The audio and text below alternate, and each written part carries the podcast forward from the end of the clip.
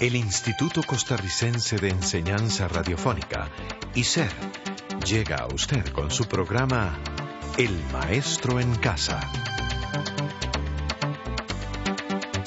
El Maestro en Casa, un programa educativo a su servicio.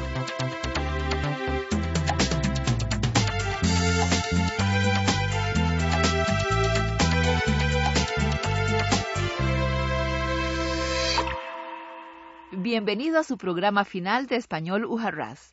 Esperamos que esté usted muy bien. Hola, Rey.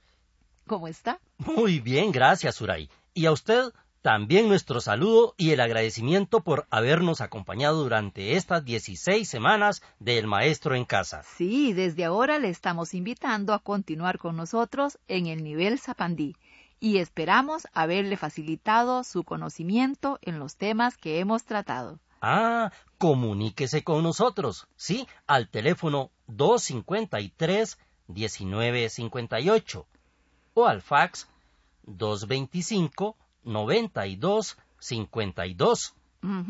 O escríbanos al correo electrónico suraimora.costarricense.cr. Aquí estamos para servirle. Y bueno, hemos dejado para el final un plato suculento con el propósito de motivarle a usted a seguir leyendo a nuestros grandes y reconocidos autores latinoamericanos. Tiene usted toda la razón, Rey, pues hoy vamos a comentar generalidades del cuento del afamado escritor argentino Jorge Luis Borges.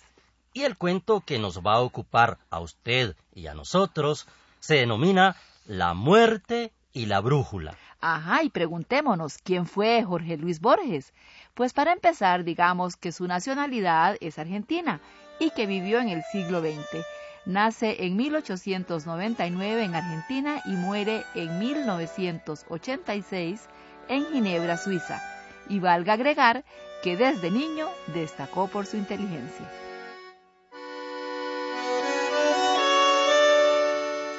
Su vida transcurrió en un ambiente lleno de literatura y arte, viajes y es reconocido por su poesía, sus ensayos y sus cuentos. Ajá, y siendo un adulto joven se convierte en uno de los más brillantes y más polémicos escritores hispanoamericanos.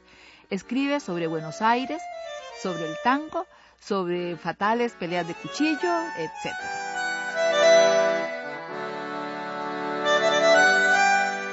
pero desemboca en la narrativa fantástica o mágica, al punto de producir algunas de las más extraordinarias ficciones del siglo XX. Ajá, y escribió muchos libros de cuentos y poesías, pero hoy queremos hablarle del cuento La muerte y la brújula que se encuentra en el libro llamado El jardín de senderos que se bifurcan, escrito en 1942. Digamos que esta colección de cuentos se ubica dentro del movimiento literario vanguardismo, que es una escuela experimental. Y tengamos presente también que el vanguardismo surge como respuesta al estancamiento literario representado en su momento por Rubén Darío y el modernismo. Así es, Suray.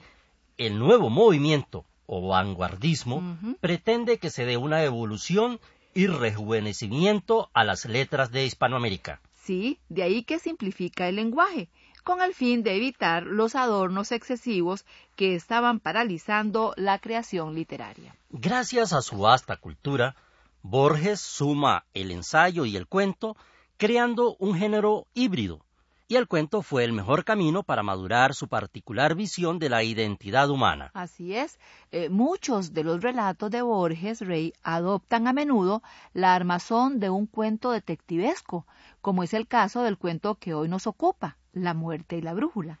Cabe destacar que su estilo es desnudo, mesurado, conciso, se ajusta a la precisión de un mecanismo de relojería, según sea lo contado. Sí, y dada su gran cultura, Borges hace coincidir en un mismo cuento temas y materias aparentemente dispares. Por ejemplo, un dato de una enciclopedia lo relaciona con un crimen, con una reflexión erudita, con un estudio sobre ciencias esotéricas o con un planeta imaginario. Por ejemplo, y pese a esta aparente complejidad, el lector, es decir, usted o yo, es convidado a entrar en el laberinto de sutiles juegos mentales para poner en juego la imaginación. Se ha dicho que sus cuentos son policiales, pero, aunque responde a sus características, por todo lo que le dijimos, va más allá. Sí, escuchemos entonces cómo empieza el cuento La muerte y la brújula.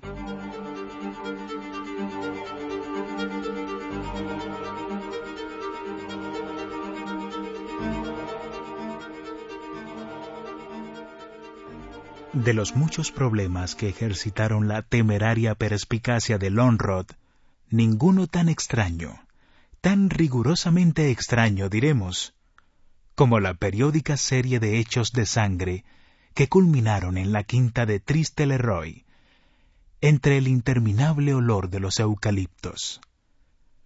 Es verdad que Eric Lonrod no logró impedir el último crimen, pero es indiscutible que lo previó. Tampoco adivinó la identidad del infausto asesino de Yarmolinsky, pero sí la secreta morfología de la malvada serie y la participación de Red Scarlet, cuyo segundo apodo es Scarlet el Dandy. Ese criminal, como tantos, había jurado por su honor la muerte de Lonrod, pero éste nunca se dejó intimidar.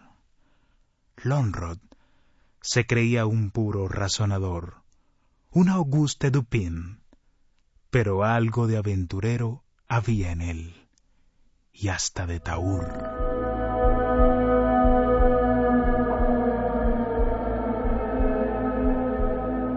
Por lo escuchado, podemos intuir que su prosa revela un mundo fantástico, así como lo contradictorio de la existencia humana. En efecto, Rey, podemos afirmar entonces que en este cuento se toca la relatividad de la existencia humana, el absurdo. También plantea la noción cíclica del tiempo, así como lo impreciso de los límites entre lo real y lo ilusorio. Vemos que los enigmas irresueltos ante el juego de probabilidades que se despliegan en el espacio y el tiempo del cuento es otro asunto ¿Qué se observa. Bueno, ¿y qué le parece si escuchamos otro fragmento que ilustra lo anterior? Claro.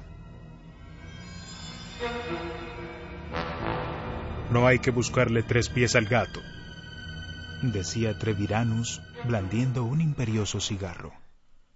Todos sabemos que el tetrarca de Galilea posee los mejores zafiros del mundo. Alguien para robarlos habrá penetrado aquí por error. Yarmolinsky se ha levantado. El ladrón ha tenido que matarlo. ¿Qué le parece? Posible, bon ami, pero no interesante, respondió Lonrod. Usted replicará que la realidad no tiene la menor obligación de ser interesante. Yo le replicaré que la realidad puede prescindir de esa obligación, pero no las hipótesis en la que usted ha improvisado interviene copiosamente el azar.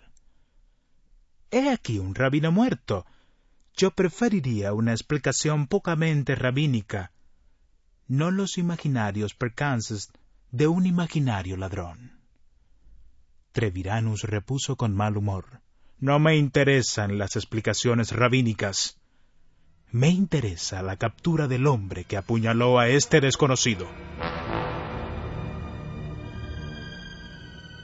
Y por supuesto que no podemos desarrollar mucho acerca de este cuento, ni contárselo porque es un poco extenso, ¿verdad? pero sí le podemos decir que plantea el problema de la impotencia de los seres humanos ante lo que podría llamarse fatalidad del destino.